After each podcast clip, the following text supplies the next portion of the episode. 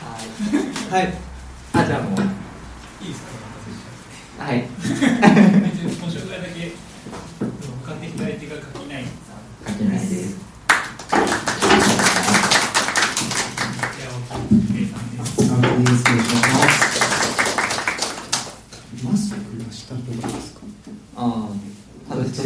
いいですか？いいですか？じゃあ僕はつける派で。あ、わかりました。はい。じゃあ。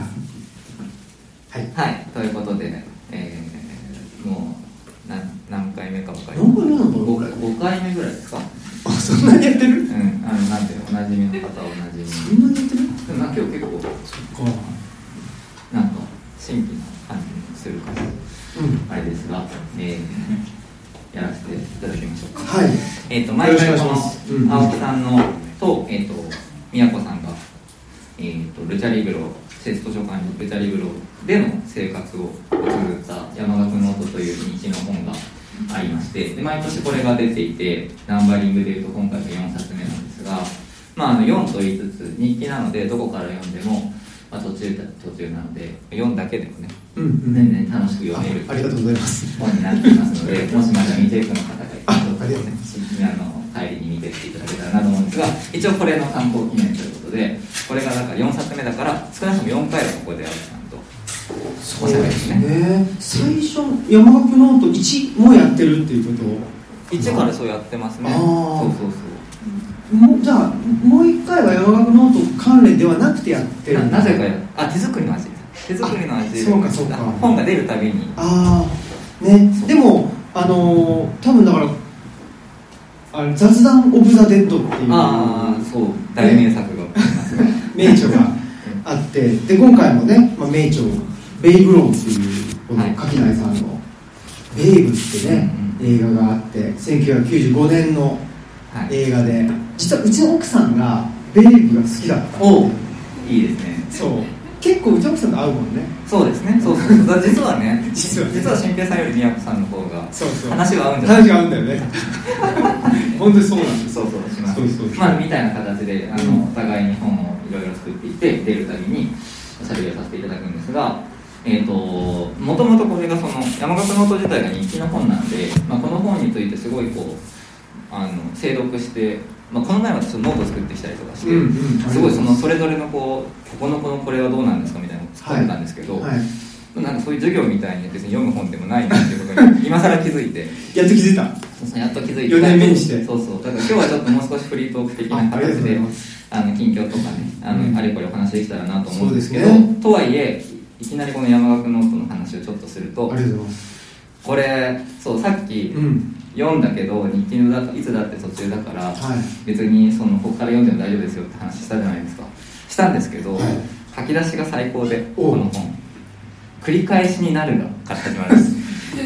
もうあの冒冒頭の文頭がね。そう冒頭の最初の最初にこうあの日記の前にエッセイが一つ書いてるんですけどそのエッセイの書き出しが繰り返しになるがから始まるっていう。そうそうそう。これ最高だなって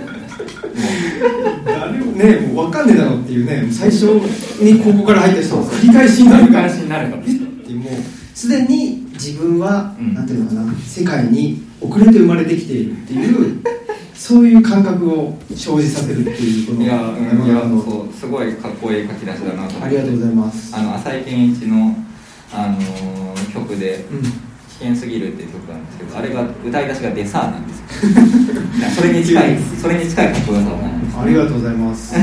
嬉しいな。そうそうそう。でなんかその読んでて今回すごい、まあ、これが去年の日記なんでそうなんです。もうほぼ1年経ってはいるんですけど立ってます。なんか今回すごい心配になりました青木さん。心配だった？うん。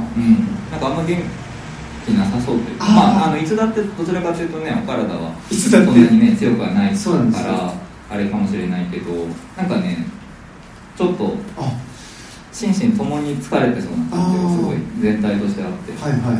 なんか大丈夫かなああでもそれはもうあのーさすが毎年ね、うん。読んでくれてここで喋ってるだけあって、うん。非常に疲れていたっていう。でそう。で その疲れてまあだから結局僕はこの10月から仕事を変えて新しい仕事してるんですけど、で東吉野村に引っ越したのが2016年で、うん。そこからずっと障害者のその就労支援ってやってたんですけど、それをもうまあうーんときょあ違う今年の7月かな6月かな、うん。まあ、末ぐらいに辞めて、でちょっと間を空けてでもうちょっと休もうかなと思ったんですよ、うんなんか失業保険とかなんかああいうね、そういうのがあるじゃないですか。ああいうね。そういうのが 漠然としてるんですけどあるじゃないですかだからちょっと休もうかなと思ってたら、うん。結局なんかその失業保険もらうまでになんかその謎の空白を設けないといけないみたいなやつがあって、はいはい2ヶ月とか。結局その2ヶ月後にもご就職決まってたからまたね再就職あっていうか、はいはいはい結局もらえずもらえだからもらうっていうのもなんかもう嫌なんですけどそういうのも、うんうんうん。いや俺も払ってんだろうっていうね。そうそうね。ことですけどまあそれっていうんで、まあ、辞めたんですよ。うん。でこれなんで辞めたのかっていうのが書いてあるっていううとそういう感じで。直接ね何か明言されてるわけではさない。ない。んだけどこの就労支援っていううん。ことに対する違和感ですね。っていうのをずっとまあ本当に去年は思っていたっていうところかな。うんで就労支援って、まあ、どういう仕事かというと障害の、ね、ある人のををというかがというか障害のある人が、まあ、あの通通いに来てでそれ、まあ、トレーニングですよね働くために。トレーニングをしてで面接にはどう答えるかとかそういうのを含めてのコミュニケーションとか全部含めてのトレーニングをしてまたあの社会にねあの送り出すというかいう仕事なんですけど、うん、なんかまあ別にその働くこととか今の社会の在り方がなんか100%悪いとは僕は全然思わないし、やっぱり、ね、お金がないとかね自由に使えるお金がないっていうことの方が不自由っていうのはすごくよくわかるからそういう意味ではその障害があることによってその買い物をするなんかなんていうのかなあの自主性んみたいなのも本人には与えられずそのねあのこの子に渡してたらいくら使うかわからないからとかつっはいて家族が持ってるみたいな。それと比べると本人が働いてで、ね、そのいや自分で稼いだお金なんだからって言って使うっていう。自分で好きなように使うっていうのは全然、ねうん。いいいいことだと思うんだけど、にしてもなんかその就労支援の期間が2年間って決まってたりそのトレーニングする期間がね、だから2年のうちにその働か働けるようになんなきゃいけないっていうことであったりあとその働くっていうのも結局えーっと月何十時間とかね、決まってたりする。だから雇用保険に入らないと、はいはいはい。月30時間とか入らないと結局会社側が障害者雇用っていうふうになんていうのならない、うん。その人を雇用しても。だからまあそういうその人を雇用するインセンティブがないみたいな感じで,うん。で、結局そのなんていうの会社うん。うんが主導権握ってるっていうかね全てのね。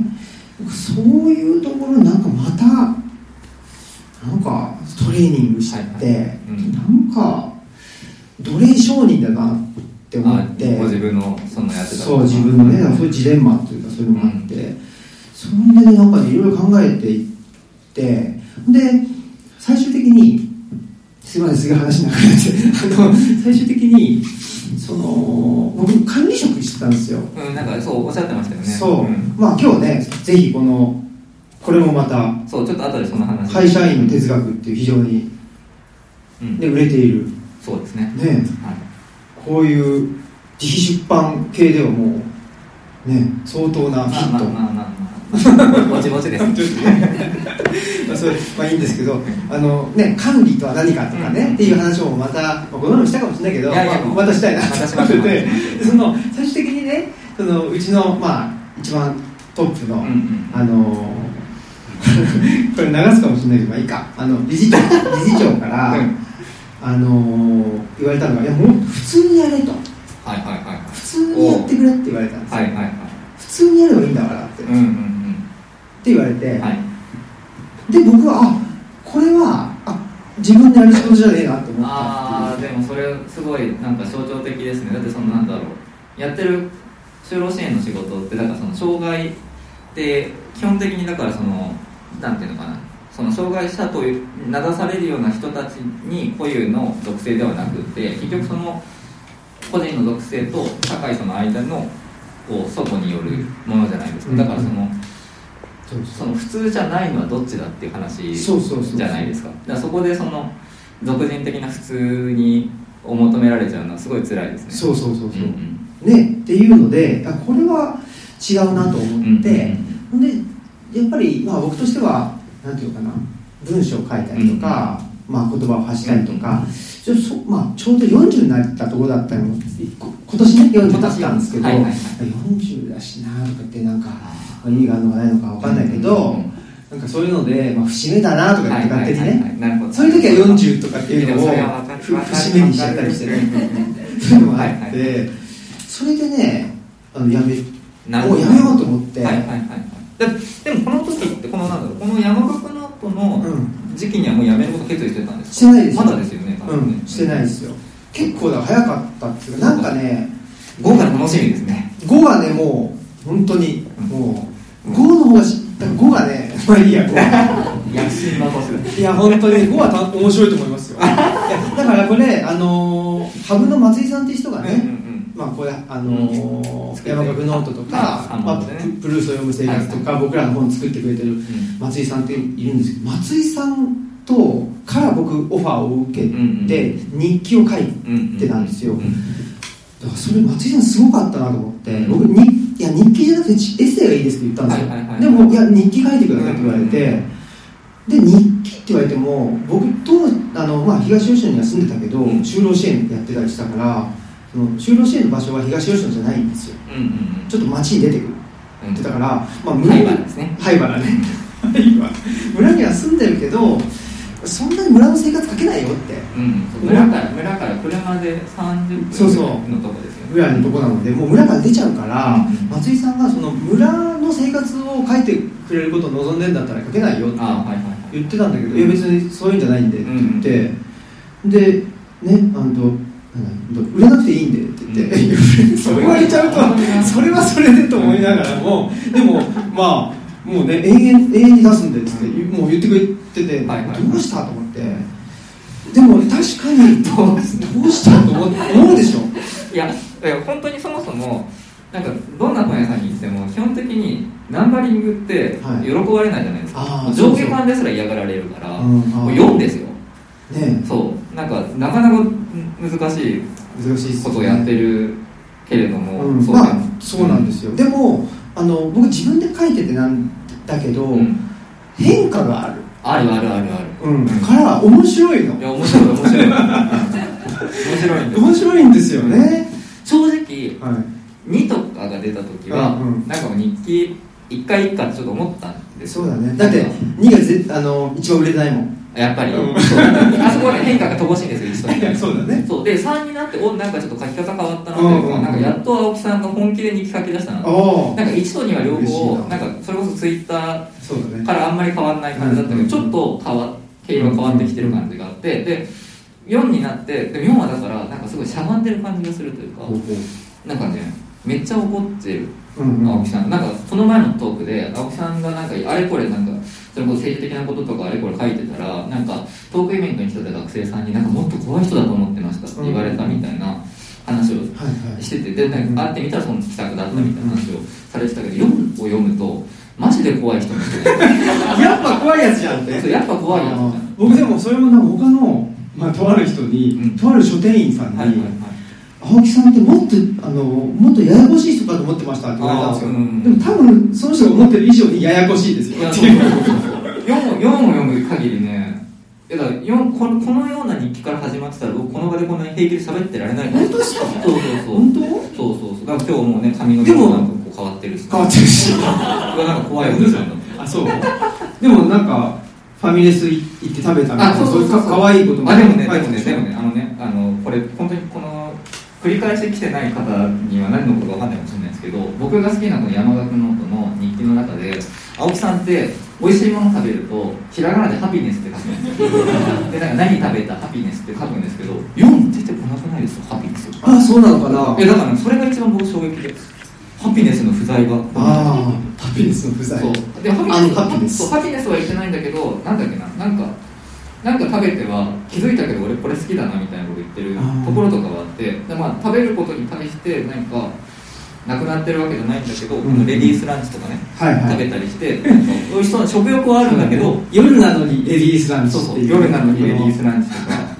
いつも。なんだっけななんだっけなカニクリームコロッケじゃなくてそれ食べないな。なんだっけななんかそうですか。なんかをひれなんだっけ忘れちゃいましたけど、うん。何かを食べて気づいたけど俺これ好きだみたいなこと書いてたりとか,、なんか食べ物に対しての執着というか楽しみは変わってないのに変わってないのにレディースランチを食べてもハピネスって言わなくなってるんですよだからあハピネスじゃなかったんだなと思って。うん。いやでも疲れてたと思いますよやっぱり。うん疲れてたし、うん、でそれがその、まあ、就労支援っていう、まあ、就労支援って何なのかっていうとその、まあ、福祉とそのいわゆるなんていうかな、まあ、資本主義の社会のちょうど中間というかブリッジというかそこにあるものだと思っているんですけど、うん。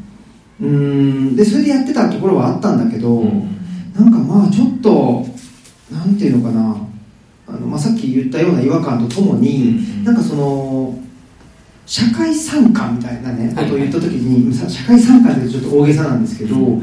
なんかその家社会参加できないともうなんかイコール引きこもりみたいな,、ん。なんかすごいそのなんていうの極端ん。な感じになってしまってて引きこもりか社会に出るか、ん。でその社会に出るっていうことがなんかそれからかその働くっていうことしかない気がしてしまって、それすごく息苦しいよなと思って、うん。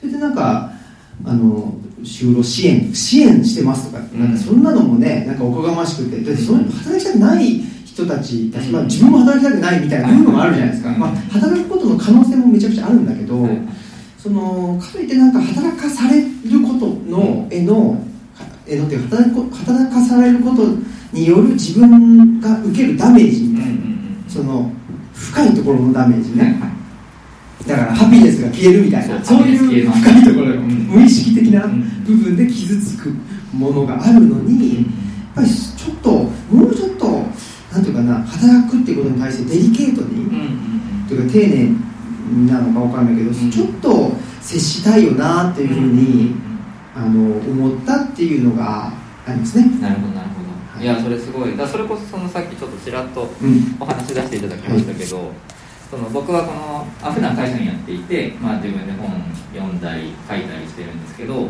「えー、と会社員哲学」っていう本を作っていてこれは本当にその普段会社員として賃労働をしながら、まあ、その仕事自身自体で何かするわけではなくてそれ以外のところで何かをやってなんだかなんていうのかなその賃たかだか賃労働というかお金のためにやってる仕事でわざわざ自己実現までセットでやらなくてもよくないかっていうのを、まあ、あれこれ書いてみたっていう本なんです。でこれは本当になんかそのあのさっきさっきの話で言うと社会参加というかだその社会の中で自分のあり方をこうだっていうのを、まあ、何かこう主張することと,、えー、とその社会からの経済活動っていうものとを、まあ、別に分離して考えてもいいんじゃないというか一緒に考えるから変なことになるんじゃないかっていうのを、まあ、すごいこう、あの考えた本ででその中に一個あの管理職というかか人を管理する立場になるかどういうことかみたいなことを、まあ、書いてる章があって多分それがねさっきの青木さんの自分がいざ管理職になってみてでしかもその就労支援ってまさしくその自己実現と賃労働とが、まあ、ある意味ニアリーイコールのような形であるような職業なわけじゃないですか。その社会に対して出していく。でそれをそのあのそこでお金を稼げるようにしていくっていうことがセットになってる。だからなんかただただ、えー、と誰でもお金を稼げるようにするっていうだけではなくてそこになんかその社会にちゃんと入ってもらうみたいななんかそういうこうものがごっちゃになっちゃってる感じが多分なんか一個なんかモヤモヤの原因なんじゃないかなっていうふうに思っていてでなんかすごいこうリンクしてくるなというか、うん。うん、そうですよね。そのあれ今なんて言いましたっけ？ど自己実現じゃなくて。あ自己実現。って言ってましたっけ、そうかそうか。そのなんかでも僕この会社員哲学を読んで、もうちょっとなんか影谷さんに聞きたいなと思ったところとして、なん。なんていうのかな。なんかまあその就労支援っていうもの自体は、うん。あのーまあ、さっき僕も言ったよううに、ん。非常に多くの問題を含んでると僕は思っているし、であとはその過疎化？はいはいはい。その急に話がうん。飛ぶかもしれないですけど、はい。地方からその町に人が出てくるってう。んいう、でそれの結果として、まあ、地方は過疎化するし、うんえっと、都市部は過密になっているっていうことだと思うんですけどだからこの関係社会に出るとか就職するとか働くっていうことだと思うんですけどそれとなんかこの会社員の哲学で言っている働く自己実現っていうことってなんかちょっと違うような気がしてね。いて、うん。でもねそれこそなんですかなんか群馬高崎？うん。高崎から氷室と布袋が 武道館目指すみたいな、うんうん。それも自己実現だしうん。地方から中部に出てくることではあるんだが、なんかちょっとこの、まあ、さっきの自己実現っていうのが、うん。なんかそういうなんていうのかなその動きをうんうん。伴わないなんかそのうん身体性と言っちゃあるかもしれないんだけど、ちょっとそのなんていうのイイデイデオロギー言っちゃあれなんだけど、うん。どなんて言ったらいいか分かんないけど、うん。なんかすごくその絡め取られてる、うんうんそのゆ夢を目指して東京に来てで夢破れて田舎に帰るみたいな、うん。そういうシンプルな話じゃないっていうところが、なんか垣内さんのこの根底にはあるのかな？うんうんって思ったんですけどそうですね。なんかその辺のまあい一一言で言うとなんでこの本をうん。書いたのかっていうかねなんか、ああえっと、うんうん、今の話に直接答えられるかわからないけれども僕はあの社会人ってことが嫌いなんですよ。うんうん。だってその就会社員でしょっていうのが一まずあって就職すると社会人になるっていうけど会社員の方が学生よりもよっぽど非社会的な存在じゃないですか。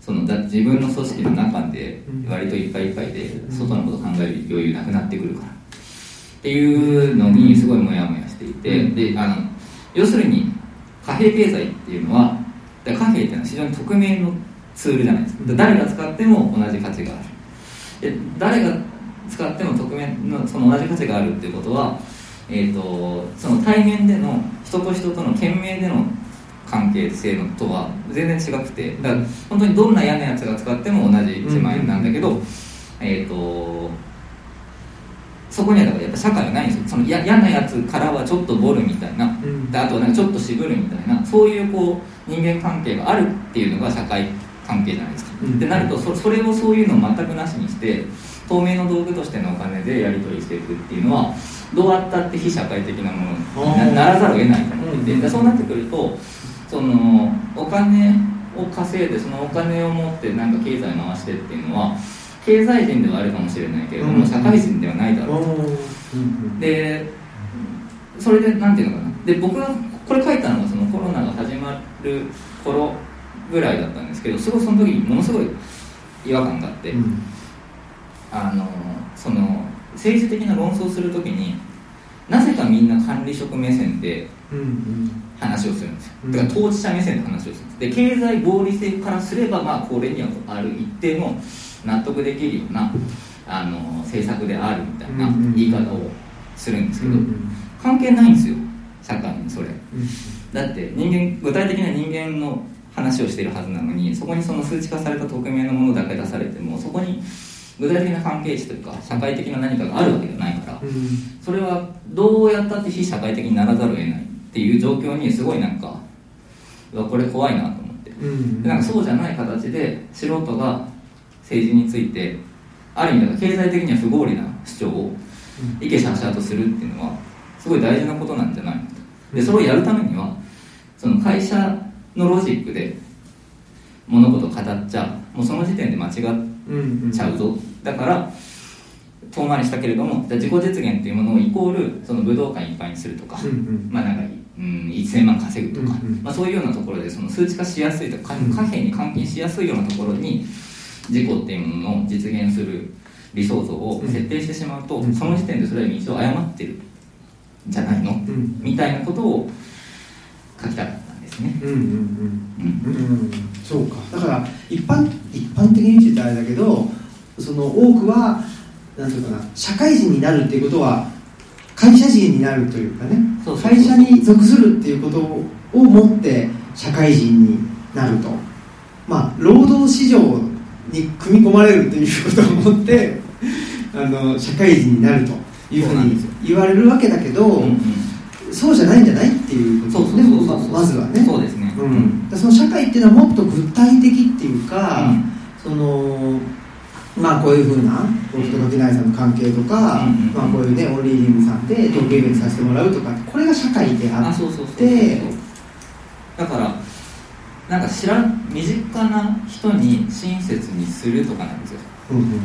社会的な行動って、うん。だからその会社の中でどう振る舞って、うん。なんかどう地位を上げていってみたいな話は社会の話じゃないんですよ、うんうん。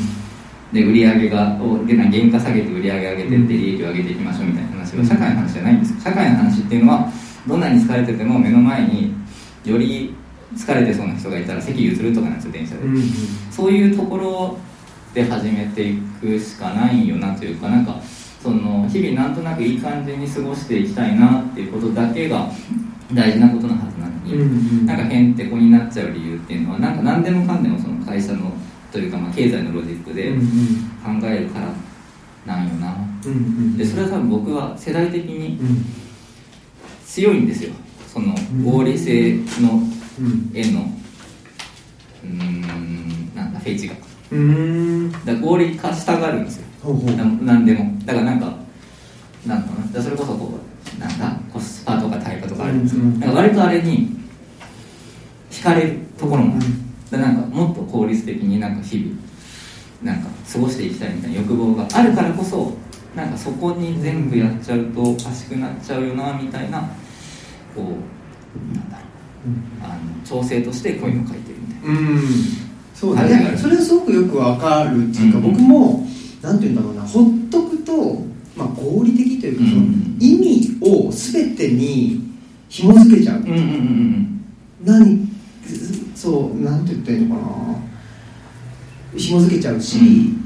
それが全てなんかお金として換算されてしまう。っうん。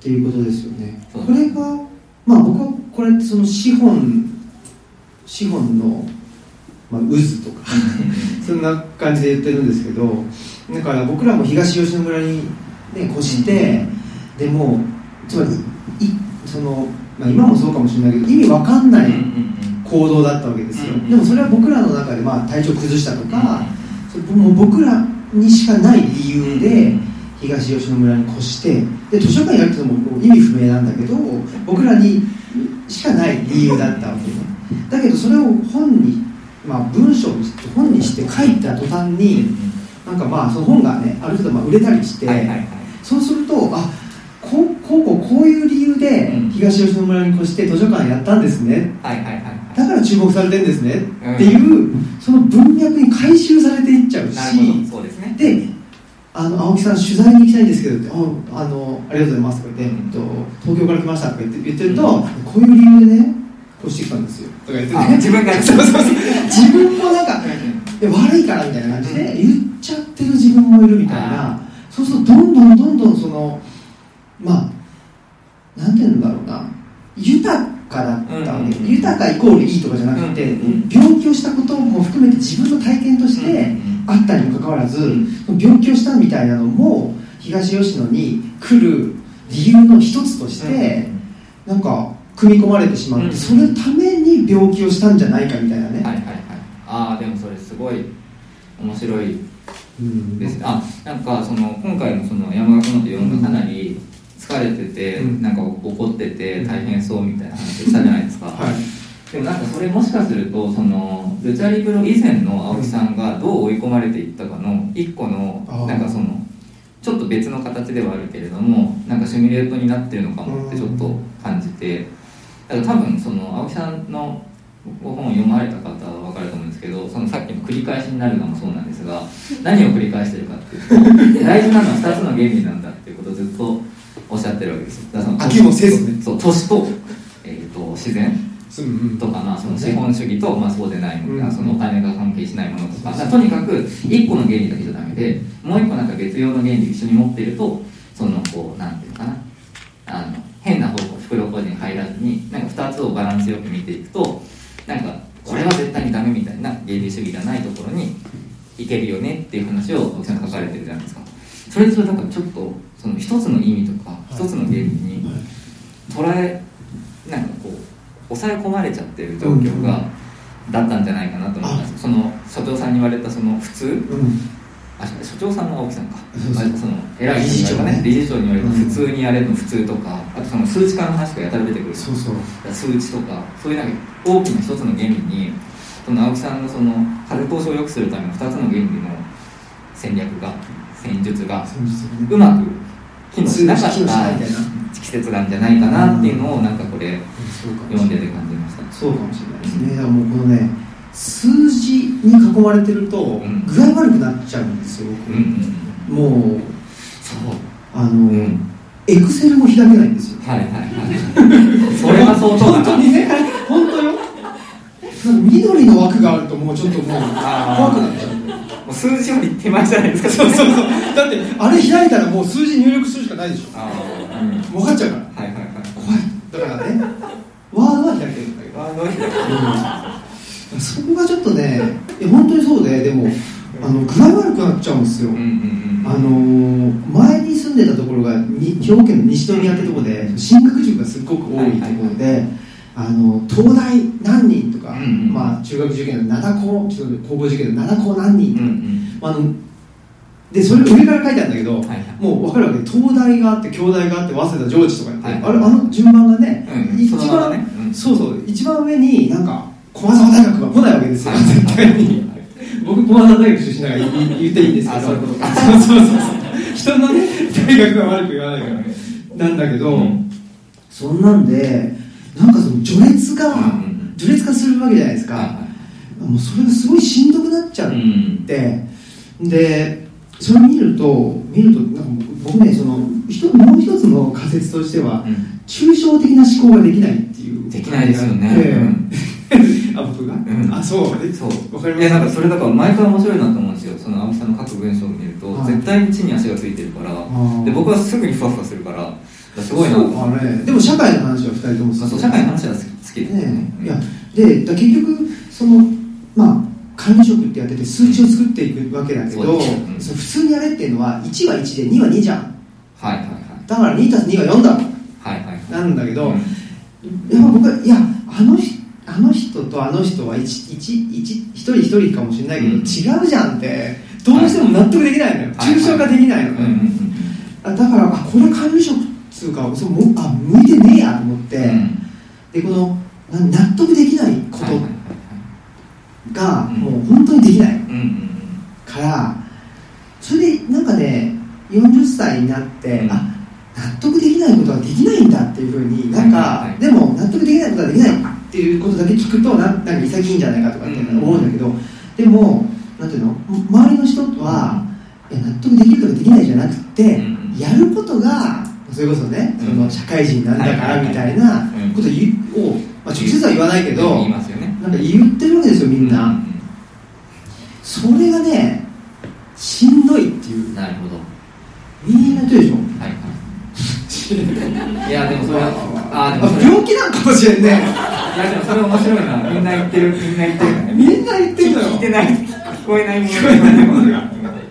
そういう病気なんですねあいやでもでもなんかそれすごいなんかえーっとまあ実態はともかくとして、はい。なんかでもああるとは あるとは思うんですよ。あるとは思うんですけどなんかそのプレッシャーというか要請みたいなものはあって、でも多分そこのアプローチはだから僕と多分青木さんはかなり対照的だと思っていてでその会社員哲学ってこれ同人版で前にもうちょっと薄いバージョンで出してたんですけどその時青木さんに全然ピンとこなかったっていうふうに言われて。そうそう。いやピンとこなかったあででいやいやしピンとこなかったしなんかね、まあ、これまだ残ってるんだけどこの何？あのエクスキューズが多いの。そうなんですなんか、うん。いや自分自分何も分かんないんでこうこれ言ってもいいいいっすよねみたいなのがすげえ多くて。そんなん言わなくていいじゃんっつって言ったっていうのを記憶してそうそうででででもそれすごいそこにめちゃくちゃいろいろあるなって思ったんですよ、うん。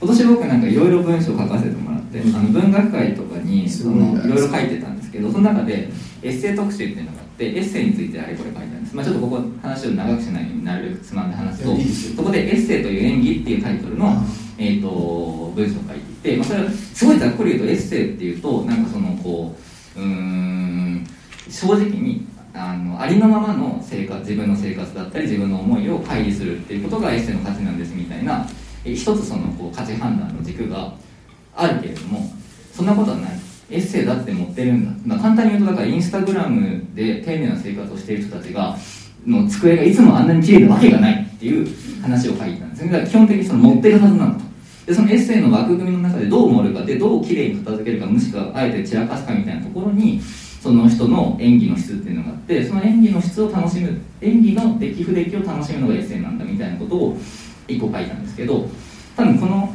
姿勢ですごいはっきりしたんですよ。だから僕はその本の中でやたらエクスキューズするのとかも一種の演技なんですよ。で要するに青木さんはやれないやりたくないことはやれない。うん。正直にもうその自分じゃないものはでできないっていうことじゃないですか、はい。僕はそうじゃなくてあいろんな役を演技するっていう形で一個遊びにしちゃってるんですよ。あだからなんか会社でやる仕事はその会社でやる仕事で会社の演技をするしそれぞれ別々の劇場でどういうこう役を演じるかっていうところでその演じ分けが楽しいというかうん。でそこで楽しみがあるっていうなんだろう考え方だから比較的なんとかなってるかなっていうのをすごいなんかそういうことだったんですうんねだから僕会社員の哲学読んでねこんなに悩むんだったらもうやめりゃいいじゃんってそうそうそうそう思うもん。うんそうなんですよ。でもだからこれはこれで一つの悩んでるという演技なんですよ。ああそうなんだ。そうそうそう。じゃあ悩んでないの？悩んでる悩んでるんですけど悩んでるんですけど悩んでるんですけどっていうね。いやだからそっか。でもまあちょっとお大げさにそう。も持ってる持ってるっていうところがある。へえ面白いですね。そうそう。だからなんか多分そこがそのだからある意味なんかすごい正直者。いやそうだと思いますよ。なんだと思うんですよ。だからそういう意味で言うと僕はだから嘘まみれですよ。いやまあだからまあどでもどっちが人間かっつったら、うん。ねそれこそやっぱりペルソナをいくつも持ってるっていう方が人間的というかね、うーん。な気もしますからね。なんかせちょっと本の話というか、青木さんの文章の話をすると、はい。あのもう一個この投稿者さんっていうところからこの作る人になるためにっていうあの満島祐介さんとね鴻島祐介さんとの往復書簡の本があってこれも大変面白い綺麗な本でね面白いんですけどなんかやっぱりこれとかこれこれすごいですね。この前ちょっとすごいだ一回脱線しますけど、はい。あの鳥羽さんとお会いしてたじゃないですか福岡で。そうそう鳥羽か和彦さん。和彦さん。うん。多分向こうにもある「君の君はなんだっけ主役になれ。人生の主役になれ。そうそうそう。のあの鳥羽さんっていう方がそのこのお二人が水と油みたいな二人なのに、うん。よく仲良くできてるなみたいなことを書いてたじゃないですか。あれすごいよく分かって。それこそさっきの話で言うと多分鴻島さんの方が嘘つきなんですようん。だ僕タイプだと思う。ああでそうでそうね。でで青木さんだ青木さんだから正直に本当に地に足をついた文章ずっと書いててで鴻島さんすぐに抽象的な世界、うんうん。だそれこそあのあのパワーパワーなんだっけパワーオブさんだっけ言うとあタワータワーオオブ天下。天下タワーオブ天下あのこう犬の散歩してるところからどんどんどんどんカメラが上がってってこう地球のこう外観になってって銀河になってって宇宙にこう出てってみたいななんかそういう思考の仕方をするじゃないですか、何の話をしてた今いや脇道にそれたら忘れちゃったの。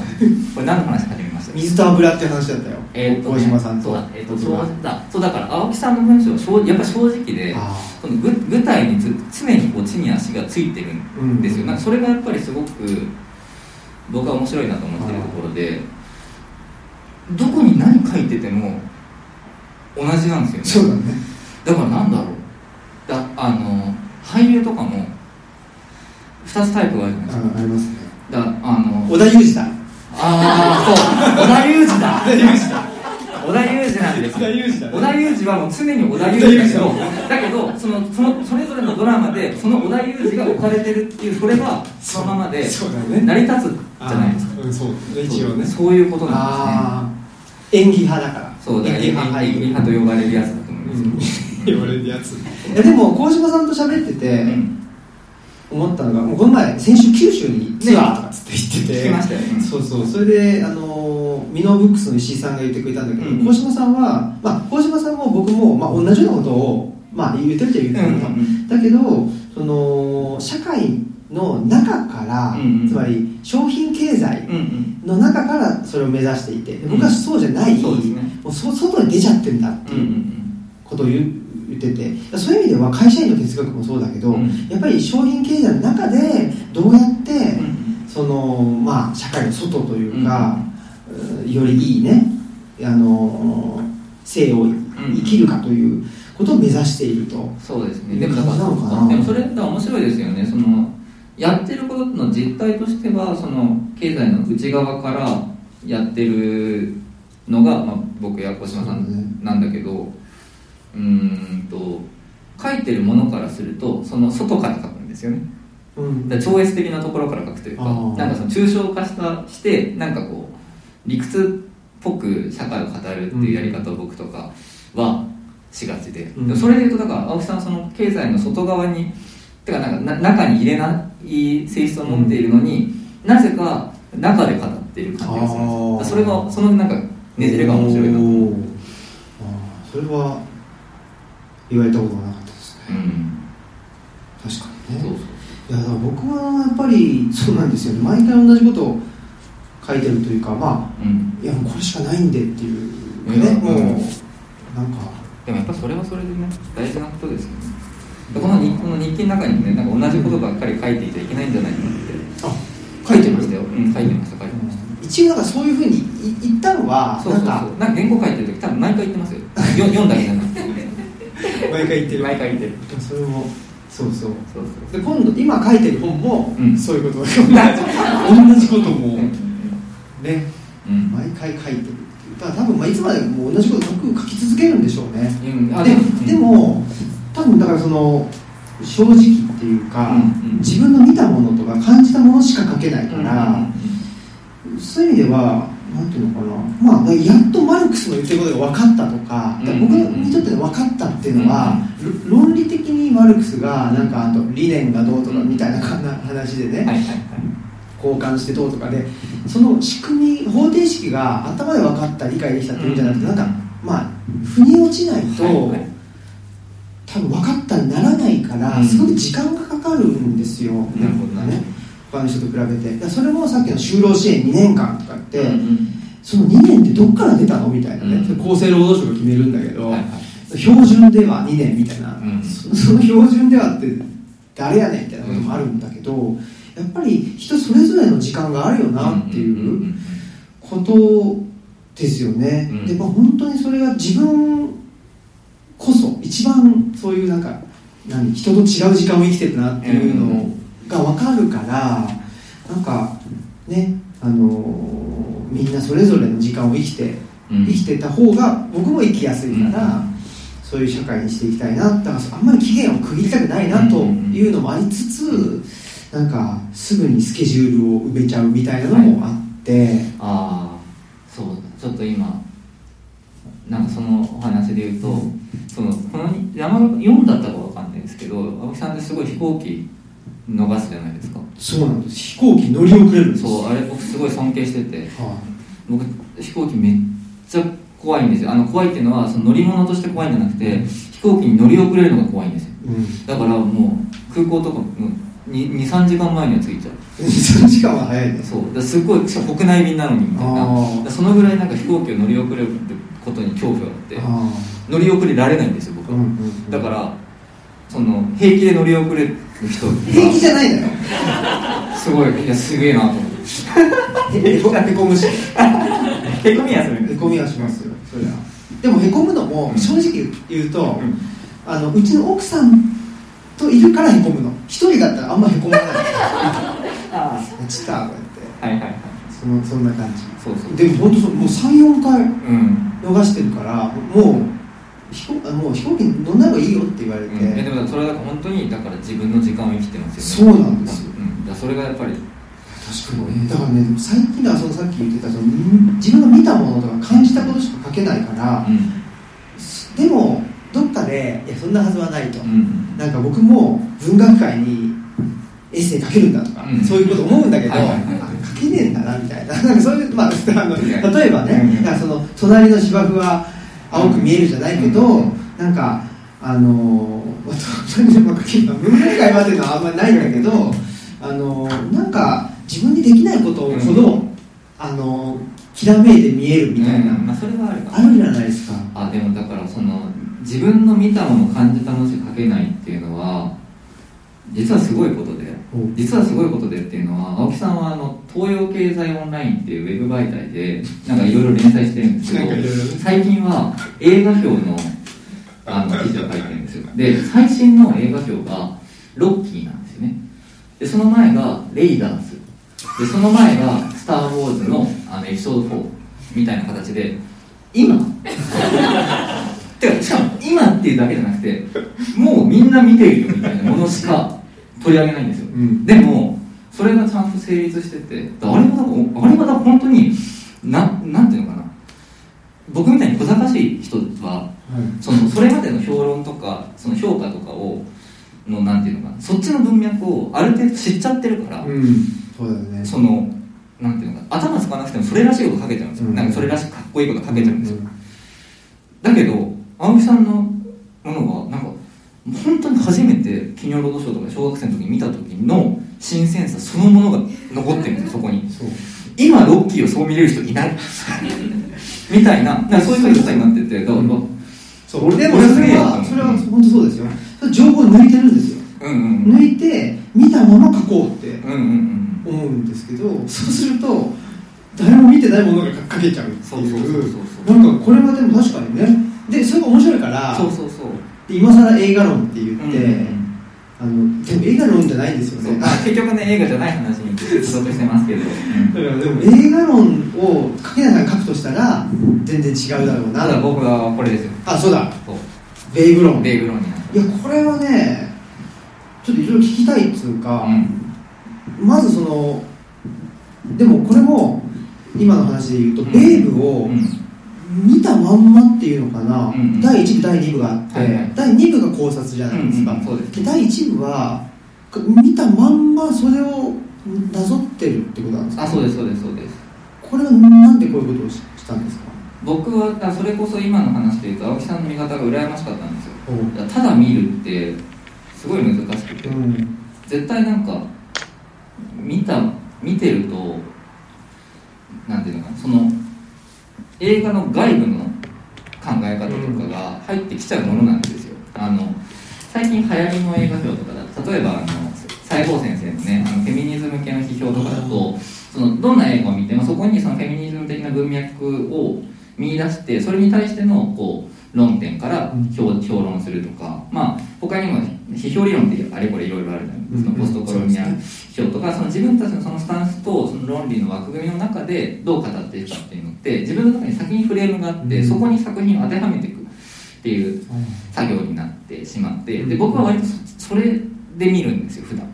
でそうじゃない、ただ見るっていうことをどうやったらできるだろうかと思った時にもう見てそれをそのまま文章表現に落とし込むっていう形で、うん。なんか実況中継というか言葉でスケッチし直すみたいな模写模写的な形で映画を見るっていうことを自分に強いたんですよ、うんうん。で僕そのベイブロンを書くために、えっと0.6倍速でベイブを45回見たんですね。でまあ当倍でまたその6回とか見て合計で十何回とか見てでその4回とかは0.6倍速で見てまあとにかく苦痛なんですけど途中から。でもそれを0.6倍速で見ながら一生懸命こう言葉で模写していくとなんか一旦なんか無心になっていくというか。うん。でそこでその模写した後にそれでもなおなんか考えてしまってることを第2部で書くっていううん。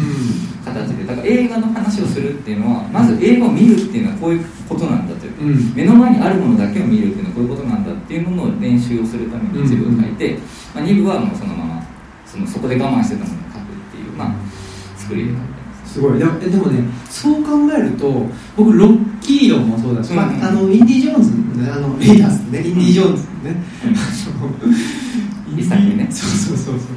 あのインディ・ジョーンズはあそれがねなんだっけツイッターがなんかのさ、はい。東洋経済でさ、はいはいはい。あの東洋経済がねうんオンラインがツイッターで僕のあの記事出してくれてて、そのあのなんですかメインタイトルが「インディ・ジョーンズは普通の考古学者じゃなかった」知ってるよ。知ってるよ。知ってるよなんだけど僕はそれを真剣にどう普通の考古学者じゃないかっていうのをあの書いたらそしたらなんか、まあ、編集の人が「こんなインディ・ジョーンズ論はあの読んだことがありません」って言って「それはそうだよ」って。それみんなだって真剣に考えないんだもん。でもそれはやっぱ真剣に考えるっていう、うんうんそれをやってるんですよ。あそうそうそうそう。だけど映画を見るのは1回だけ、ああそれはすごい、うん、でそれはだからなんていうんだろうな、まあ、見たものしか書けないんですけど、よーく見てないのかもしれない、まあ、1回はよくよく見てるんだけど、うん。もう自分のなんか網膜に映ったものうんうんを思い出しながら書いてるっていう感じですね、いやでもよく見るって非常に難しいですよね。ああそうですねあ確かに。とよく読むもそうですよく読むもんだってやっぱりこう繰り返し読む本とかって、うん。なんでこれ読めてなかったんだろうというかなんこんなことが書いてあったことになんでこれまで気づかなかったんだろうってことしか起きないじゃないですか、うんうん。これまで何してたんだろうと思いますよね、本繰り返し読んでいやでもそれがその本の力っていうか、うん。本のいいところ、うん、あそうそうそうそうねそう、うん、いやこれは面白いなって思ってなんだとまあそれこそ最近のあれで言うと「魔女の宅急便」のね、はいはいはい。原作を。原作の。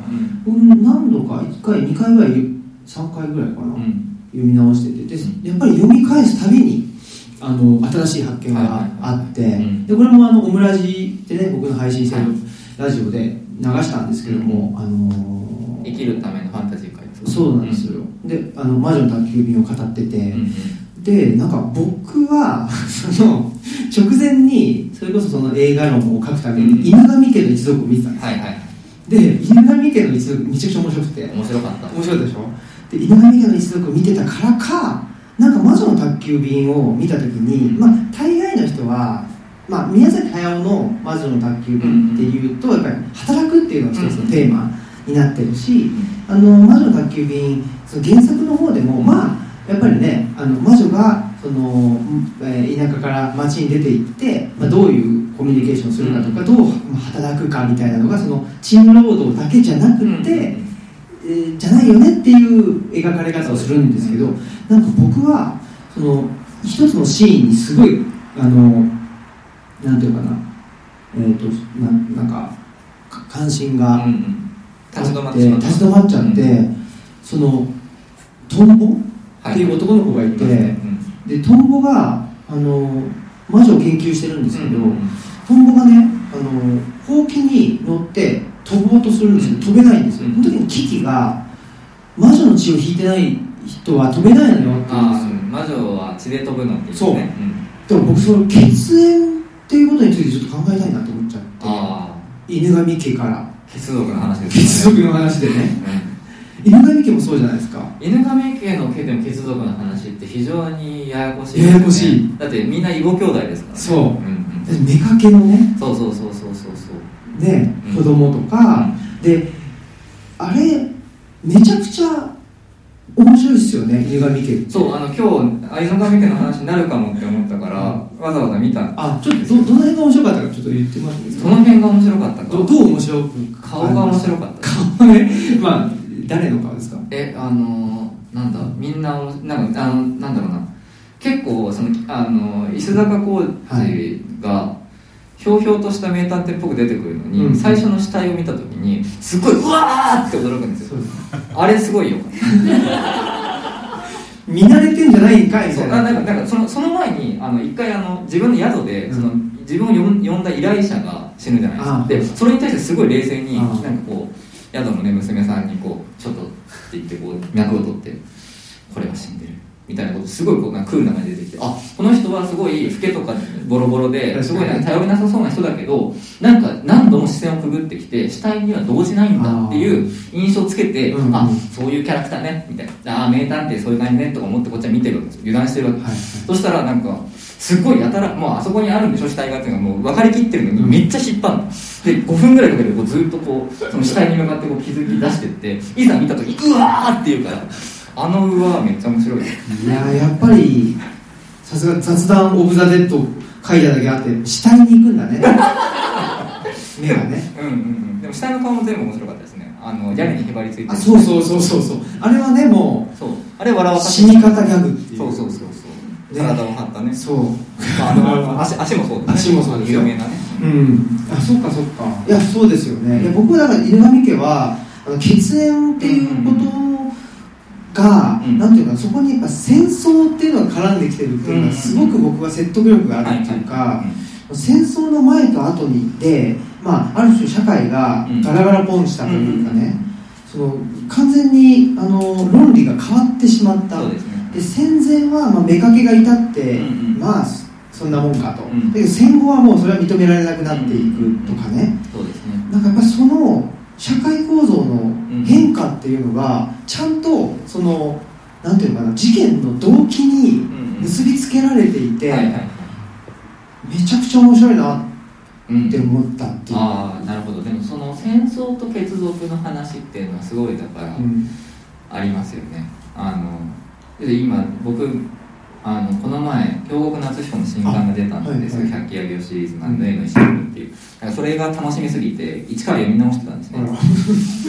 そしたらあの「ウーベの夏」ってまさしくその戦争と血族の話なんですよ。だからすごいそのあの犬神家見た時にあなんか京極夏彦のルーツというかそのなんでその百鬼夜行シリーズが戦後間もなくの時期に舞台設定をしてるのかあんまりよく分かってなかったんですけど、うんそのおどおどおどろしい事件でそこにそのこう飲酒だったり血族みたいなの絡めた時に、一番ギャップが出るのってそのタイミングだったんだなっていうのがすごいだから腑に落ちたんですよね、うんうん。だからそれがなんかまさにそれをリアルその京極夏彦はそれをフィクションの世界である意味遡って文献的な形でそこに向かうけど、犬川日記は多分リアルタイムでのこう考えがそのままこう入ってんだろうなみたいなところが、確かだから確かにだその話は面白いそうそうだからねそれそれこそちょっと松本清張的でもあはいはいってはいはいやっぱりこの戦争っていうなんかやっぱり社会の根底がひっくり返っちゃう、まあ太平洋戦争でもしかしたら日本が勝ってたらひっくり返らなかったのかもしれないけど、うん。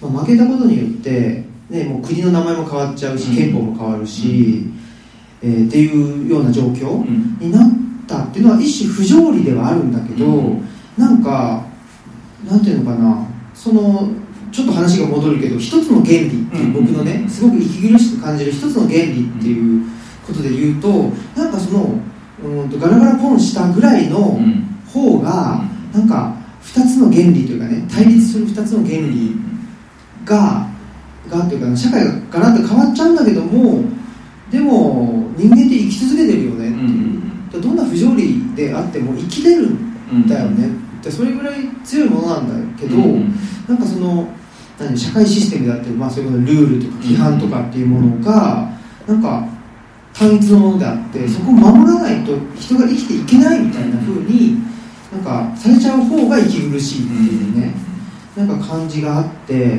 そういう意味ではなんかその一種の不条理みたいなものをがあるとなんか生きてる気がするみたいな。そういうのがねあって僕多分その山岳ノートもそうだし、なんかそのまあねあの松井さんがねその日記書いてくださいって言ってきて、であそうかと思ったけど僕うん。これは結構変わり続けるんだなって自分がねうん。これから先も。はいはい。であ変わり続けないと多分生きていけない人間なんだなっていうのになんか諦めがついたっていうのはうん。あるかもしれないちょっと。なるほど。面白い。そうでもなんか変わらないの無理ですよねうん。ねどうですか？変わら変わってますか？え僕すごい個人わかんない。周りから見ると変わってないのかもしれないけど個人的にはめちゃくちゃ変わってるつもりでいてうんだからなんか毎回だから青木さんとこう1年にうん。1回のこういう場で喋るってなると毎回新鮮に何話してるかわかんないですよ。うん。なんかなんていうのかな最初に青木さんの話すってなった時はやっぱりその青木さんの本読んでたし、うんそこでこうなんだろうお互いの共通の関心事をここだなっていうのがこう分かる。うん。みあの見当つけてから来るからあれだけど慣れてくるともう何の準備もしないで、うん。なんかぼんやりとしてここに来ちゃうから、うん来るたびにあれ今日何の話だったら青木さんと話が合うんだって。だから僕はそれこそ最近エッセイとかうん。演技とか文芸とかなんかそういうことに関心がすごいあってそっちの話ばっかりこう考えてるんですけどあその手札別になんかその青木さんと、まあ、出してまあ面白くもなると思うけど 別にここでしてもしょうがないかもなみたいな気持ちになったりするんですよ。でもそれが去年はなかった。去年はまた別のことが起きた、うん。ゾンビのことが起きた。そうだね。去年ゾンビのことそうそうそだからなんかそういうこうそれぞれ毎毎日はベイブでね。そうそうそう。毎回毎回全然違うことが。そういう意味ではそのベイブ論はそうだそうだこれ途中でしたね。ベイブ論は、うん。その僕ねベイブ見てて、うん。あさすが楽器内さんだなっていうかね、うんあのー思ったタイミングがありましたよ。なんかねはいはい。やっぱりこの男らしさうんうんとか、まあ去年や東京でやった杉田俊介さんはいはいはい。のトークイベント来てくれて、うんでその時の話その後かそのあその前かどっちか忘れてたけどオムライス撮ったけどあとだな。後かな。ですね。その時の話にもちょっと通じるかもしれないんだけど、うんなんかそのなんていうかな男らしさっていうのが、うんうん。まあ、今はね、あのーいいものとはされてないじゃないですか、でベイブの中でも男らしくした登場人物っていうのが、なんかまあことごとくなんて言ったらいいんだろう。なんか追いやられていくというか。っていうのですごくなんかあ今見るべき作品だなと思いましたね。まあそうなんですよ。ベイブね。面白いですよね。面白い。そこではね。うん。そこではね。そこは面白かったんだけど、うん。でもまあちょっとそのなんていうか僕のなんか視点っていうと、うん。やっぱりそのなんていうのすごい能力主義的な話じゃないですか。ベイブ自体はベイブ自体がね、でアメリカってやっぱこうなんのかなっていうか、あそのですごくそのなんていうのかな動物はたくさん出てくるんだけど、うんそれはなんていうの？人間が動物にこれなんていうんだろう？擬人じゃなくて擬擬まあ擬人化擬人投影してるのかな？そうそう。投影してる。投影して、でまあいろんな、まあ、人種の人もいろいろいるから、仲良くやろうよみたいうんな話うんうん。だと思うんですよ、うんうんうん。だけどすごく能力主義的だしね。理性がないとうんうん使い物になんねえみたいな、うんうん。ででも使い物になんないやつでもでもあの何かしら役に立つんだよみたいな、うん実はすげえ残酷な話っていう。あそうめちゃくちゃ残酷な話ですよねベイブはうん。っていうね。やっぱりそこのなんていうのかな。理性であり、うんうん。能力主義的であり、んっていうことで言うと、まあ、この男らしさっていうね、うん。これどっち？ジェンダーかセックスか分からないけど今ジェンダーじゃない。ジェンダーか。男らしさっていうところと父っていうね、まあ、これ父論なわけですけどそうですね。父っていうのが結びついていた場合は、うん。うん確かにこのベイブでは男らしさはあの排除されていく、うんうんだから父の不在なんだけど、うんうん。理性っていうことを非常に父の、あのー代表的なものというか、うんうんうん。だとした場合に、ものすごくやっぱりアメリカって父的なんだなっていうのも同時に思ったっていう,、どどうですか？あでも本当にそうだと思ってベイブって基本的にえっ、とご覧になってる方はどのぐらいあの豚の話であの 豚は食べられちゃうんですけどその食用の豚なんですけどあのまあいろいろあってその牧場に引き取られた時にそのベイブっていう子豚があの牧羊犬の真似を事をして羊たちをこう統率していくとなんかこいつは大した豚だってなって食べられないで済むみたいなざっくりとそういう話なんですけど、要するにでその話の中でその牧場の動物たちの中に明らかなヒエラルキーがあるんですよ。犬が一番賢くて偉い。で羊は豚は食べられるみたいな。で猫は可愛いみたいな。そういうそのこう動物ごとのその序列が決まっててその能力ごとにそのそれぞれの役割が振り分けられててそれが彼らがどれだけ一生懸命生きていてもその性性っていうのはそのまま全て牧場主のアーサーっていう人間のあの牧場主の目的に沿った生き方しかそもそも認められてないっていうその世界の中でのファンタジーで。だからそのベイブにとってのハッピーエンドっていうのは最終的にだからそのその目的能力主義の中で立ち上がれば無事にいられるっていうその社会構造自体を何も壊せずにその牧場主であるアーサーによくやったって言われればハッピーエンドだっていう形で。だあの不当なその差別構造だったり不平等な構造っていうのが何一つ是正されないままその権力のトップにいるものから承認があればハッピーエンドなんだっていう映画なんですよ。で僕はこれがいいと思った。でなんていうのかな。その普正論みたいな形で今回ベイブを書いたんですけど、なんていうのかな。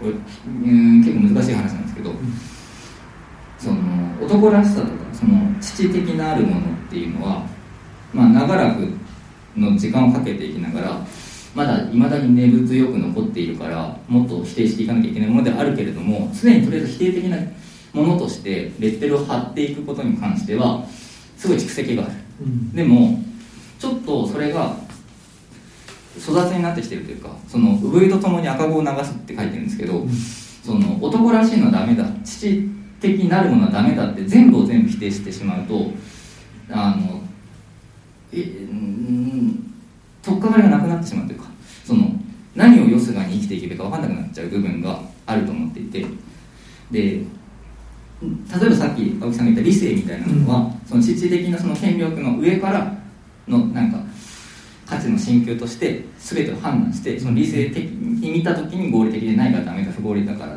ダメだみたいなことをうん。こう判断するものとして知識的になるものとしてあるんだけどだからイコールダメだって言い切ってしまっていいかっていうとん。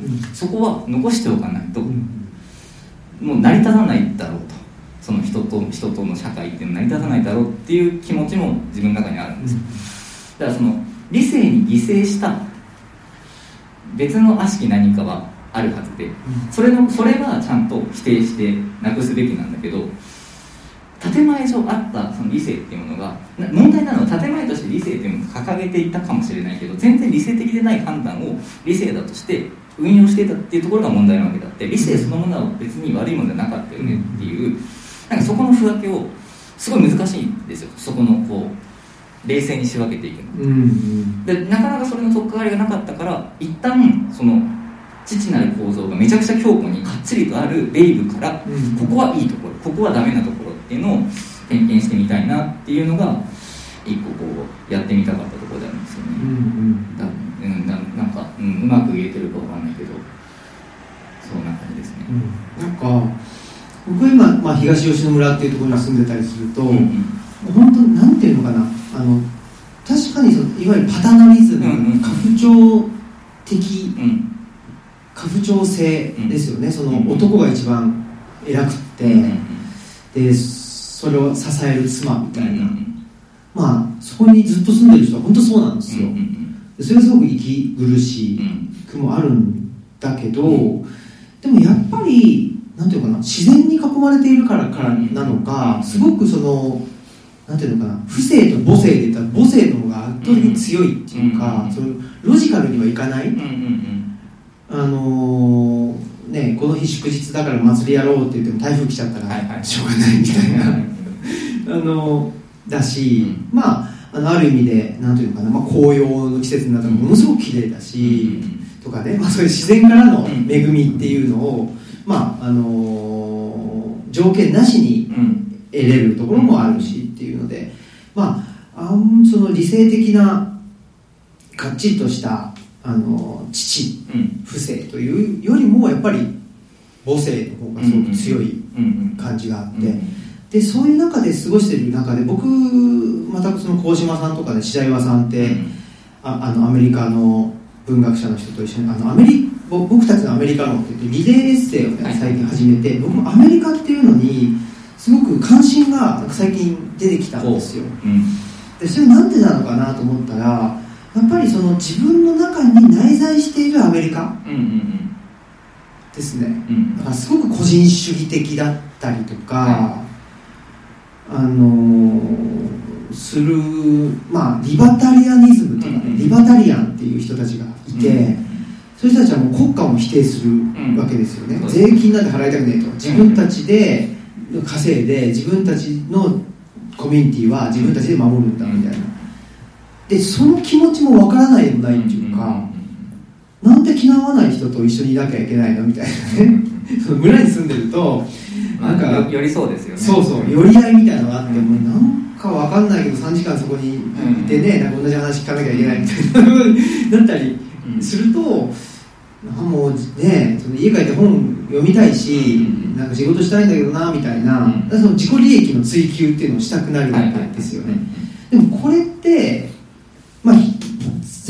そうじゃないけどやっぱり僕はね83年生まれで、うん。えー育ったのが90年代だから、95年といったらもうもろ小学んなんていうの思春期っていうか。そうですね。だからベイブの世界観って結構分かるんですよ、うんうんうんあこれぐらい能力主義的だったよなっていう、そういう社会だったし、うん。だからなんていうのかな。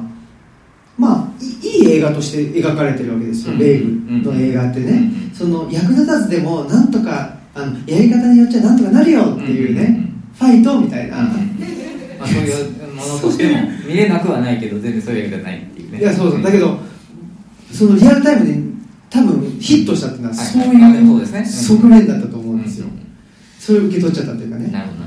でもだから自分の中に内在してるアメリカっていうことすごく能力主義的だったりとか、まあ、個人主義的だったりっていうのにちょっと関心があって、うんそうかアメリカアメリカ面白いですよね。いやアメリカはね、ん。やっぱりやっぱりね。面白いな。それも今更なのかもしれないいやけど多分今更なんでしょうけど、うん。でもなんていうかな。ねまあ、僕の師匠で言ったら内田達先生なんか、うんうん。50年代生まれの人たちがまあそうですね。言ってるアメリカっていうのは、もう反米うんうん。とかね、まあ、アメリカ帝国帝国主義、うん。反帝か。反帝国主義ってもう明らかに他者だったわけですよ、うんうんでそれが入ってくる、うん。うんその日米安保であったり、まあ、その後の経済的な面でもマクドナルドやらうん。東京ディズニーランドやら、まあ、僕東京ディズニーランドができた年生まれなんですけどうん。83年ってね。そういうふうに他者だったものがもうすでに我々はもうそういうものがあの自分の中にあるそうですね。うん。ことが当たり前だったわけじゃないですか、それでなんか東吉野村っていうものすごく日本のなんか土着っぽいところに住んでると、うんうんなんかあじそのこのなんかこの環境に合わない感覚は何だっていうことを思い出す思い始める、はいはい。これがアメリカっていうのとまあなんかすごく関係があるんじゃないかなっていうふうに、まあ、それこそインディ・ジョーンズ見たりロッキー見たりね、スター・ウォーズ見たり、まあ、あのベイブも見たけど、うん。なんかそういうの見てるとで逆に犬神家を見ると、すごくウェウェットなわけですよ、うんうん。うんウェットだしドロドロしててなんか割り切れないわけじゃん、うんうん。でもそっちの方が僕はしっくりくるっていう。ああ面白いななるほど。ん。うんうんそういうことを思いましたね。なんかそれで言うと僕はすごい本当に幼少期からん。アメリカ映画を浴びるように見てたんですよ、あの BS2 でやってた衛星洋画劇場ってあってあれをずっと録画して VHS でへもうずっと見てたんですよ。でも洋画がすごい好きで。でだからそこである意味その映画の中にあるアメリカにめちゃくちゃ憧れ憧れというか素朴にこうであるべきだよなぐらいに思ってたんですよでやっぱりそこで何を思ってたかっていうとやっぱり理性なんですよね。だ理性とかその建前、まあ、え映画だから今今見るとアメリカも別にそんな理性的な国じゃないのだ分かりきってるけどでも建前として理性をことほぐ態度があること自体が羨ましかったんですよ、うん。だから犬神家とか多分その当時見てたらすごい嫌いでそうだねもうななんかその映画の中でそれが現実だろうがなんだろうがそこでさえ嘘嘘の中でさえうん。理性が勝てないのはそれだからダメなんだって思ってたんですよ、っていうのをすごい今思い出しました、うんうんそうそういやでもすごいわかるっていうか僕も東吉野に越して、うんうん。で男はつらいよ全部見るようになったり、犬神家を楽しめるようになったり、でもやっぱり日本ってこうなんだみたいな一種の諦めという。か、今見るとね寅さんの犬神家もべらぼうに面白いですもん面白いじゃないですか、なんかグッとくるし、うん。やっぱりこのだからね僕らはそのコロナ禍っていうのを経て、うん。寅さんとか犬神家のあのウェットな感じの、うん。あこれ必要だったんだっていうかうんうんね、うん。不要不急と3密でできてるみたいな映画じゃあないですか。あそうですね。うん。本当にそうです犬神家とかトラさんもそうだけどね。トラさんなんてもう出かけなきゃいいのに ね。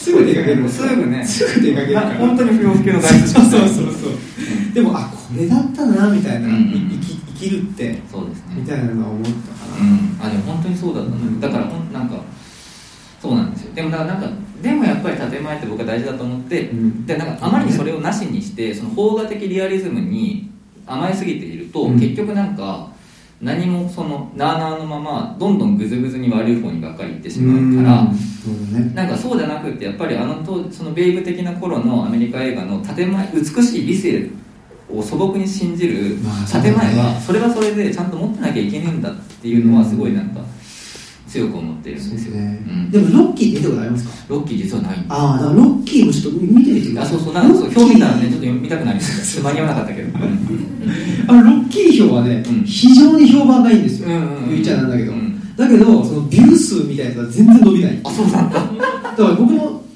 半径3メートルぐらいから絶賛されてて、うん。ロッキー論がもう大ヒット、はいはい。ロー論がね、うん。もうみんなが見るこれいいよねっていう社会になったらいい社会になるねっていうぐらいのただだから全然ダメだからあこんな社会なんだなって思ってるんですけどロッキー見てからちゃんと。でそう。ロッキー見てもらうとうん。分かるんですけどやっぱあれアメリカンニューシネマなんですよ、つまりベトナム戦争後のですね。はい。もうアメリカがアメリカ人が自分たちの国に対して絶望してる様子が実はねロッキーって戦いの映画じゃない。はいはい。まあそういうロッキー論でもあるんですけど、まあ、ロッキー234とかになるとなんか違うんだけど。ロボとか出てる。そうそう。それはちょっと違うんだけどただなんていうのかな。やっぱアメリカンニューシネマベトナム戦争があってアメリカンニューシネマがあって、でえそんなこと言っててもつってインディ・ジョーンズ、はいはい。スター・ウォーズ、スター・ウォーズはもうちょっと前だけど、インディ・ジョーンズが出てきてでパートやろうぜってなっての、一番多分パートやろうぜのトップな時ででもう9.11が起きてでダークナイトとか、うん。スーパーヒーローも、あのスーパーヒーローこっちから見るとスーパーヒーローじゃないんだっていうね、あのフェーズに入ってで久しいわけじゃないですか今の。だからあの確かにおっしゃると90年代のしかも95年って Windows95 が出たりしてね。もうアメリカバリバリの時だから、もう本当にね何？強いものは。うん。ね。だってなんかファックスが来たりして。あそうそうそう。あの描写がちょっとああれはあれは何なんですか？あれ何なんでしょうね。あれ面白いですよね。でもちょっと近代化みたいなのあそうそうのそうそう。あでもだから本当にだよね。だから実はベイブはだからその一筋縄にその近代的なアメリカの合理性最高ハッピーって話と思いきや実はそうでもなくて、そうでもない。あのロケ地がオーストラリアだったり監督の出身地もオーストラリアなんですよ。でジョージ・ミラーもそうかな。だから基本的に実は周辺の話で、うん。アメリカの中心にはいないっていうのもあって微妙にその近代化批判もちゃんと入ってるんですよね。その今の話は、えー、とその農場をやってるそのアーサーっていう夫妻が農場を経営してるんですけど孫夫婦があ孫、えー、と子供娘夫婦があのクリスマスに帰省してくるんです。でその時にクリスマスプレゼントにファックスをその夫妻にうん。あの送ると。でこれはねその手紙をこう電子で電話で送れるすごい便利な機械なんだよみたいなことを言ってでなんかこう娘婿がその帳簿とか見ながら「いやちょっとこれじゃ赤字続きでやばいっすよ。この牧場も近代化しないとダメっすよ」みたいなことをこう言ってそれに対しておじいさんたちは何もうん反応しないっていう、そうそうこうシーンがあるんですよ。でもあれとかだあそこでチクッと少しその何でもかんでも近代化するのはちょっと違うみたいなスタンスでちょっと突き放したスタンスを描くんですけど重要なのはその後アーサーはファックスを使いこなすようになるんですよ。あだから実は安易になんかその、えー、と農村と都市とかその近代と前近代でそのスタンスのバトルをするわけではなくて、うん。実は取り入れていうんるべきものは取り入れて活用するし言うこと聞かないところは聞かないっていう、なんかそこの取捨選択がちゃんとなされてる映画でも、そういう意味では非常に理性的な映画だなってう。ーん。確かにね。なんかそれですいませんベイブの話ばっかりしていいですか？さちょあの結構だからでも理性的だと思うじゃないですか、うん。だけどそのアーサーはいはいはい。アーサーっておじいさん。おじいさんおじいさん。アーサーが、もうこれちょっとネタバレになっちゃいますけどあの羊をねうんうんあの野犬に食い殺されちゃうんはいはいはい。って、うんうん。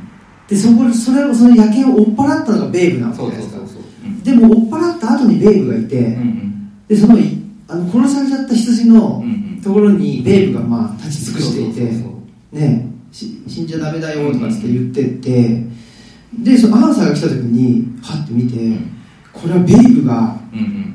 食いちぎったんだ。そう。あのちっちゃいね可愛い子豚がね。なわけねえだろって思うのにちょっとこうやってなんで、もう銃持ち出してそうそうもうね、うん。ね狙い定めてそうそうそうで危うくねあの奥さんが「ちょっと来てよ」みたいなこと言わなかったら危うく撃ち殺したわけじゃないですか。そうそうそうそう何これって。そうなんですだよ。これはあれですか銃社会のあのねこの映画の版のベイプにおいて一番わけのわかんないシーンがそこなんです。やっぱり。でも実はそれはだから僕そのこれ児童文学の原作があってはいはい。でそれを読むとある程度理由がわかるんですけどそうなんだそれはぜひあの本を読んでみたい。なそうみんな読むかな。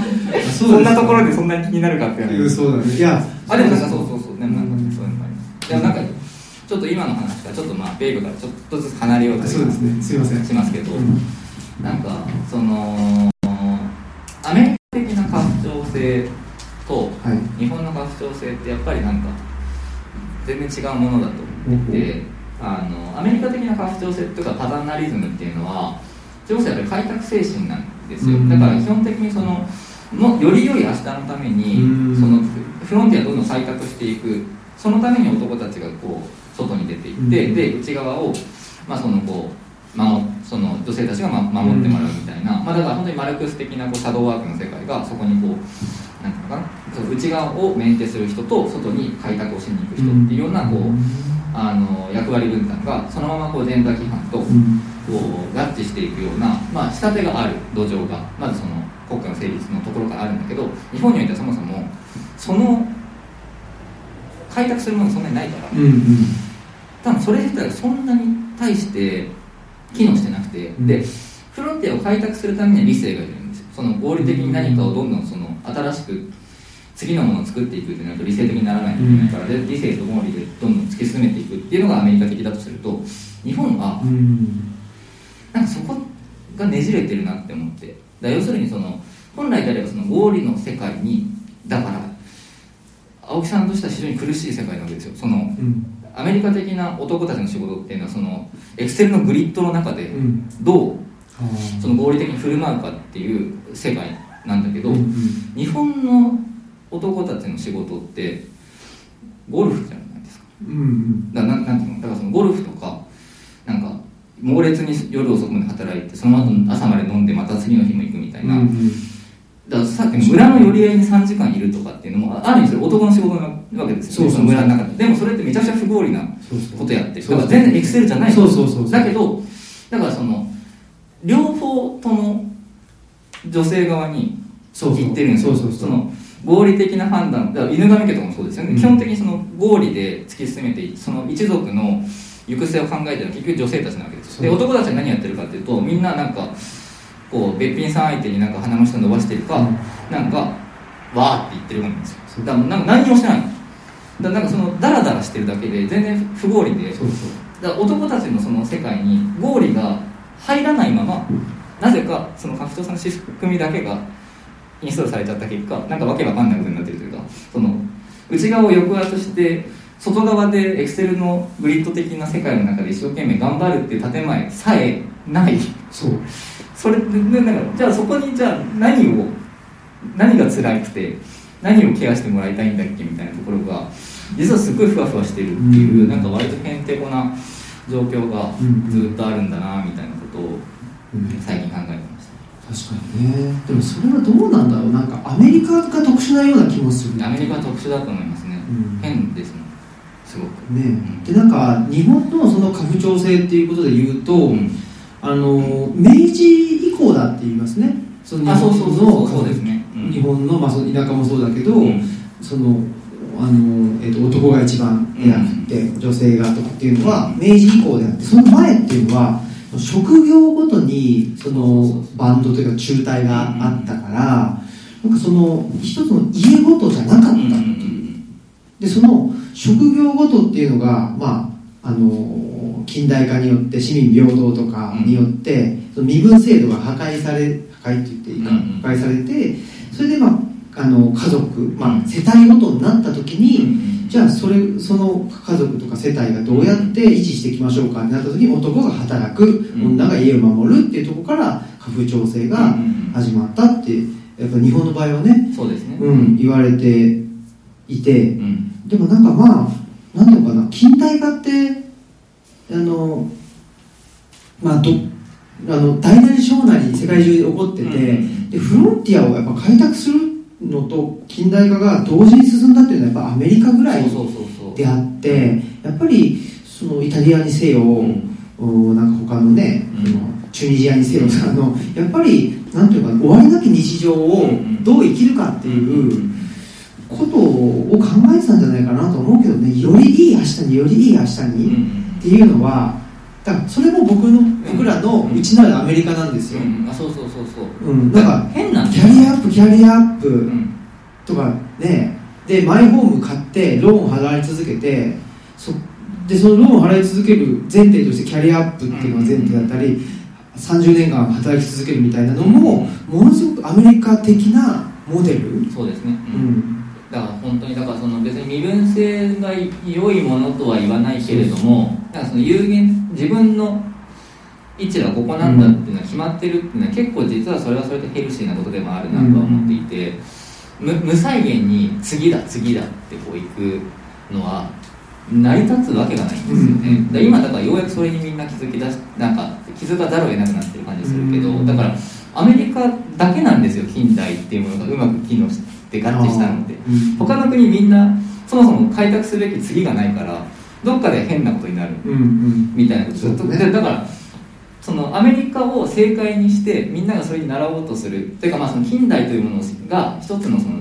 必然としてみんながそこに習おうとする、まあ、な習わざるを得ないような状況になっていってしまったっていうこと自体が割とこう不幸よなというかだからその90年代時点でアメリカの一人勝ちっていう90年代のグローバリズムそうそうそうあれはだからグローバリズムと言いつつそうだから近歪んだ歪まざるを得ない近代化にみんながこう駆け込まなきゃいけなかった状況なんだなっていうのはすごい思います、うん。でもそれを、まあ、ちょっと話が戻ってくるけど、うん。もうもうすぐ終わりでしょうけど、うん。あのそのグローバリズムをの中心を出しているのはやっぱり何ていうのかな会社？うんうんうんだと思うんですよ、うん。いや株式会社。本当にそうなんですよ、うん。じゃないですか、でうん。株式会社のいる以上は、まあ、キャリアアップであったり、うん。成長っていうのを求められちゃうわけじゃないですか。それはでもどどうしてきますか、どうしていけばいいんでしょうね。ねだからそれ本当にそこがうん。どうしたらいいんだろうって、ね。